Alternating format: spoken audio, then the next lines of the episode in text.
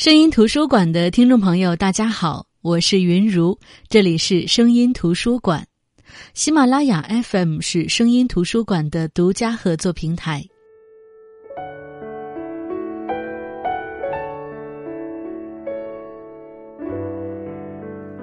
一九九七年五月十六日，被称为抒情的人道主义者。中国最后一个纯粹的文人，中国最后一位士大夫的著名作家、散文家汪曾祺病逝。其实，汪曾祺是一个很有意思的人。他说：“生活是很好玩的。”他是沈从文最著名的学生，他自称是全中国吃过马铃薯品种最多的人。他说：“美多少要包含一点偶然，那点偶然却让我们读了之后再难忘记。”他的笔下，草木有情，人间有味，生活中的感动常常藏于细节之处。几十年来，他的文字历久弥新，甚至掀起了一波又一波的汪曾祺热。不知道大家印象最深的是他的哪一部作品呢？那今天声音图书馆，我们不具体谈汪曾祺的某一部作品，在汪曾祺去世二十一周年之际，我们就通过。他写的和写他的一些文字，来聊聊汪曾祺这个人。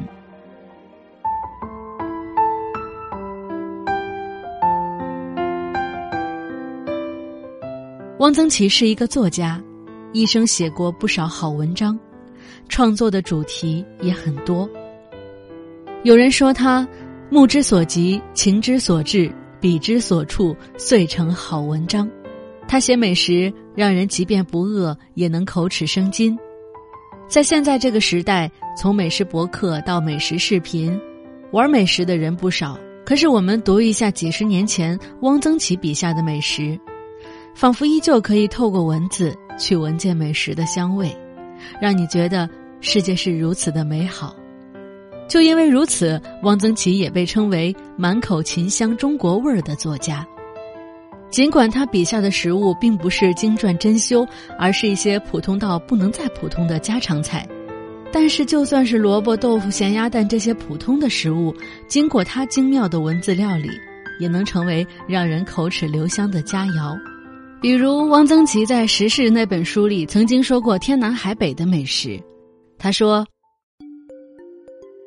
山西人真能吃醋，几个山西人在北京下馆子，坐定之后。”还没有点菜，先把醋瓶子拿过来，每人喝了三条羹醋，邻座的客人直瞪眼。有一年我到太原去，快过春节了，别处过春节都供应一点好酒，太原的油盐店却都贴出一个条子，供应老陈醋，每户一斤，这在山西人看来是大事。山西人还爱吃酸菜，燕北尤甚，什么都拿来酸。除了萝卜白菜，还包括杨树叶子、榆树钱儿。有人来给姑娘说亲，当妈的先问：“那家有几口酸菜缸？”酸菜缸多，说明家底子厚。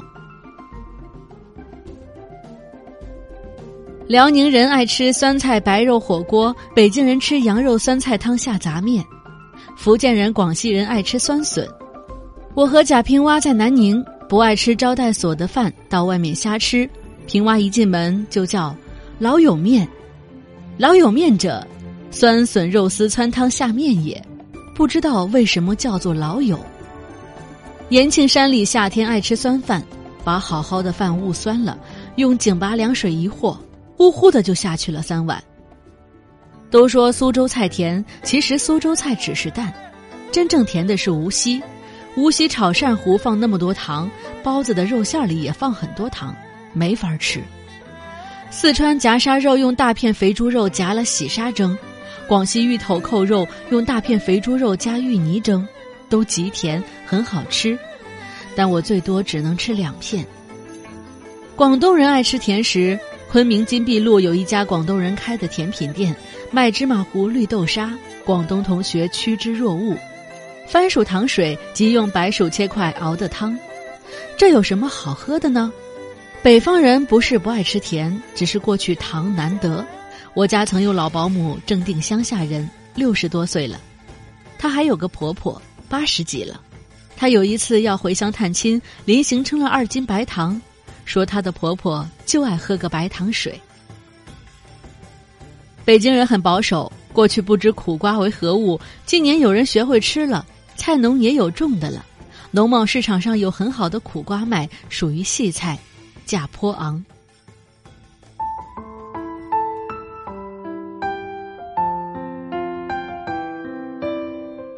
当然，人们也都说汪曾祺是个好玩的老头。好玩这个读音不仅可以读好玩，说明他是个有意思的人；也可以读好玩，说明他有一颗童心，爱玩、会玩，也能玩。当然，这也在他的作品当中经常有体现。汪曾祺的笔下会有很多那个年代的玩法，他知道如何熬鹰，知道毽子有几种踢法，能够区别不同鸟叫的声音。善于书法和画画，他也喜欢写花草虫鱼，尤其是《人间草木》那本书里，每一个字都透出他对山水花草虫鱼的喜欢。他写过栀子花，他说：“凡花大都是五瓣，栀子花却是六瓣。山歌云：栀子花开六瓣头，栀子花粗粗大大，色白，近地处微绿，极香，香气简直有点让人受不了。”我的家乡人说是碰鼻子香，栀子花粗粗大大又香的掸都掸不开，于是为文雅人不取，以为品格不高。栀子花说：“去你妈的！我就是要这样香，香的痛痛快快，你们他妈的管得着吗？”我相信很多朋友在读到这一段文字的时候，一边因为汪曾祺替栀子花代言而捧腹，一边又怀疑被称为中国最后的士大夫的汪曾祺。竟然也会用“去你妈的”这样的一些比较粗鄙的文字，我觉得这就是汪曾祺的可爱之处。花本高洁，它的香与我们何干呢？我们非要凭自己的喜好去定义花香的品格，本来这就是十分可笑的事情。所以汪曾祺干脆替大家挺身而出，告诉人们：栀子花想怎么香就怎么香，那是人家自己的事儿，你们少管闲事。所以很多人也会觉得他最后那两句粗鄙的文字。其实很顽皮，很可爱，也是当代散文的经典。当然，《人间草木》里怎么能少了昆虫呢？汪曾祺其实写昆虫的时候特别喜欢瓢虫，不仅从中国画里早就有画瓢虫开始写，还写到了北京人叫瓢虫为花大姐。其实这名字听上去很美，他一个劲儿的夸瓢虫是上帝做的最精致的昆虫。说瓢虫款款的落下来了，折好它的黑绸衬裙，磨翅，顺顺溜溜，收拢硬翅，严丝合缝。那读过汪曾祺的人都知道，他的文风其实受他的老师沈从文的影响颇深。沈从文作为他的大学老师，用编程告诉他，写文章要贴着人物和生活来写。从某种程度上来说，汪曾祺其实也延续了沈从文的文脉。这是中国作家当中唯一一对师徒都获得了同样高的赞誉的作家。当然，我们也看到了沈从文对他的影响。汪曾祺的作品几乎全是小品类的、散文类的，没有长篇巨著，因为他曾经说过：“说长篇太假了，里面有太多作者的编造，不是真实的生活。”而他的作品都是有原型的，可以说是一种纪实类的。这也就是汪曾祺在写作上独特的风格。从汪曾祺的文字当中，我们窥得一二的是他对生活的热爱。爱生活其实是一种能力，他能观察到生活的边边角角，并产生兴趣，由着兴趣在苦难中作乐。已知乾坤大，犹怜草木青。但是从那些写汪曾祺的文字当中，我们才能发现他是个真正懂得生活滋味、随和又有原则的一个有意思的老头儿。谁写汪曾祺呢？是他的儿女们。他的三个孩子在汪曾祺去世后写了一本书，叫《老头汪曾祺：我们眼中的父亲》。这是一本回忆录或者说是传记性质的书。在儿女们眼中，汪曾祺是一位好父亲，爱家、爱孩子、爱写作、爱画画、爱做饭。他的性格平和，处事低调，但同时他也有缺点，比如爱抽烟。有酒瘾。这本书是汪曾祺的三个孩子分别执笔回忆自己父亲的集子。从书中来看，他的儿子汪朗写父亲这一块是很多人最喜欢的，因为他的文笔有汪曾祺的感觉，一些琐碎的小事都能描述的非常的幽默有意思。当然，从这些小事当中，我们更能感觉出汪曾祺活得非常的本真自我、接地气、有意思。很多人喜欢汪曾祺，除了他的文字平时幽默，更主要的是他这个人本身很有意思。在央视的节目《谢谢了我的家》中，有一期节目，金一丹就邀请到了汪曾祺的儿子汪朗来做客节目，谈自己的父亲。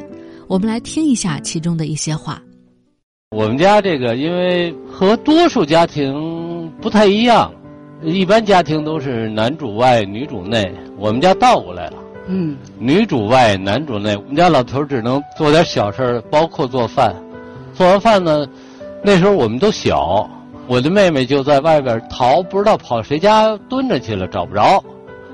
老头做完饭了，就跑到那阳台上，也不管不顾的，穿着一小跨栏背心儿，大夏天就冲着整个那楼道，整个就喊：“王丑，回家吃饭。”一嗓子，整个楼里全都能听见，那个对给我们留下的印象非常非常深。老爸其实经历了很多是孩子们不知道的啊。对。他回来说吗？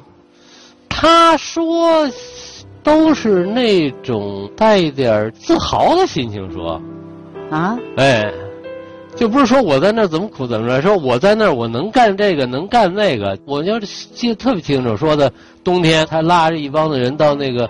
张家口的市里的那公共厕所去刨粪，啊，后来我妈就说那玩意儿臭不臭啊？那什么，她说没事没事说那冬天那个都冻成大冰坨子了，最多粘在身上一冰碴儿，倒掸掸就下去了，就没什么臭味什么。但说起来很平静，并没有说哎呦我在那我最受呃受老了没有。他说起来好像还挺高兴的，觉得他多了一番经历，这点我现在回想起来挺了不起的呢。那么，在老头汪曾祺我们眼中的父亲这本书当中，他的孩子们又给我们展现了汪曾祺的哪一面呢？我把一些节选分享给大家。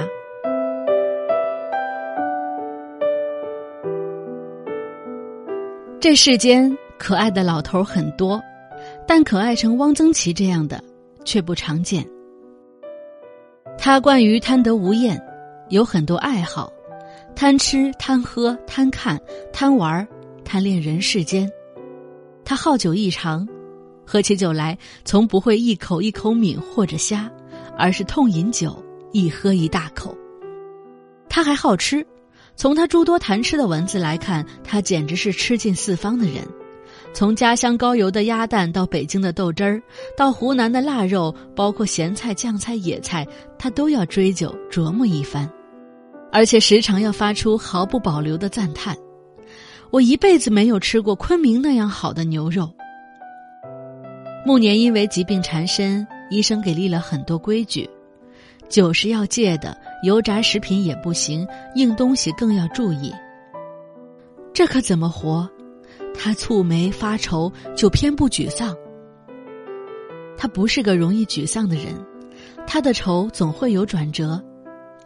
幸好有天下第一的豆腐，我还能鼓捣出来一桌豆腐席来，不怕。他这样给自己打气。一九九七年五月十六日离世当天，他想喝口茶水，医生不让，他就撒娇：“皇恩浩荡，赏我一口喝吧。”医生勉强同意，沾沾嘴唇后，他对小女儿说：“给我来一杯碧绿透亮的龙井。”龙井尚未端来，他就已离世。对于草木，他也皆有情意。还是少年时，他就有心发现家里园子里什么花最先开，祖母佛堂里那个铜瓶里的花，也是常常由他来换新。换花后的画面，也是他眼里的景。父亲一醒来，一股香气透进帐子，知道桂花开了。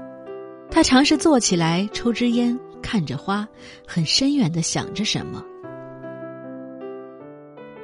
我们的孩子们从学说爸爸妈妈时起，就会用清清楚楚的土字儿叫老头儿。叫老头儿时，爸很受用，说明情况正常。如果规规矩矩的叫了爷爷、姥爷，爸爸马上就警惕起来，十有八九没好事儿。女孩子们很小的时候，最爱发他们原始的母性摆弄娃娃，从楼下挖来泥巴和烂草，蹲在阳台的烈日下给娃娃们做点心，捧了一摊摊连泥带水的黑东西给我们看，大家都各忙各的，反应冷淡，又端到正在写作的爸面前，老头儿瞧瞧，爸必定很及时的放下手里的活儿，毫不敷衍的看一看，闻一闻，做的真香。真好。又给娃娃穿衣服、梳小辫，有时玩着玩着便觉得假的不如真的好玩，于是爸爸理所当然的被征用了。爷爷，爷爷一机灵，不许不要过来，爸只好应征，放下笔问：“玩什么？”梳小辫儿。爸爸被反锁在门里，没有动静。倒是两个孩子嘻嘻哈哈的乐个不停，不大功夫，听见慧慧大度的说：“今天先饶了你。”老头一头钻出来，稀疏的白发上缀满了横七竖八的小花卡子。妈妈勉强板住面孔，简直不成其为样子。我们几个做家长的连忙附和着妈：“哪有这么欺负爷爷的？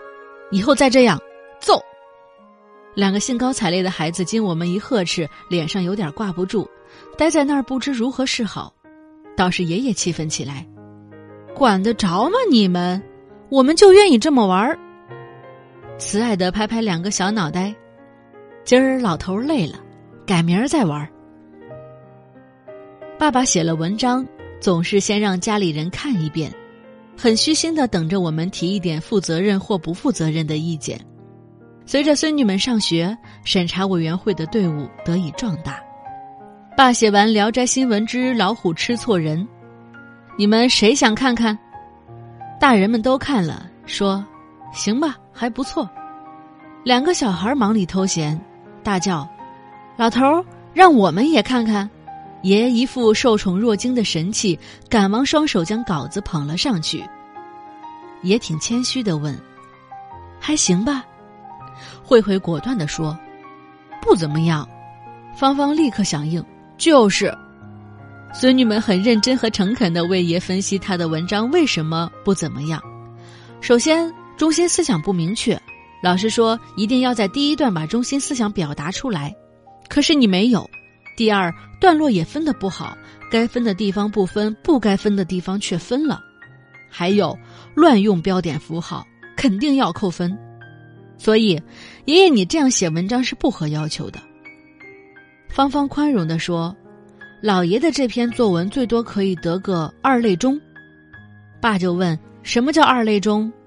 慧慧解释说：“差不多七十分吧。”著名作家的文章被两个低年级的小学生判了个二类中，非但不恼，还挺得意。行，好歹及了格，这就不赖。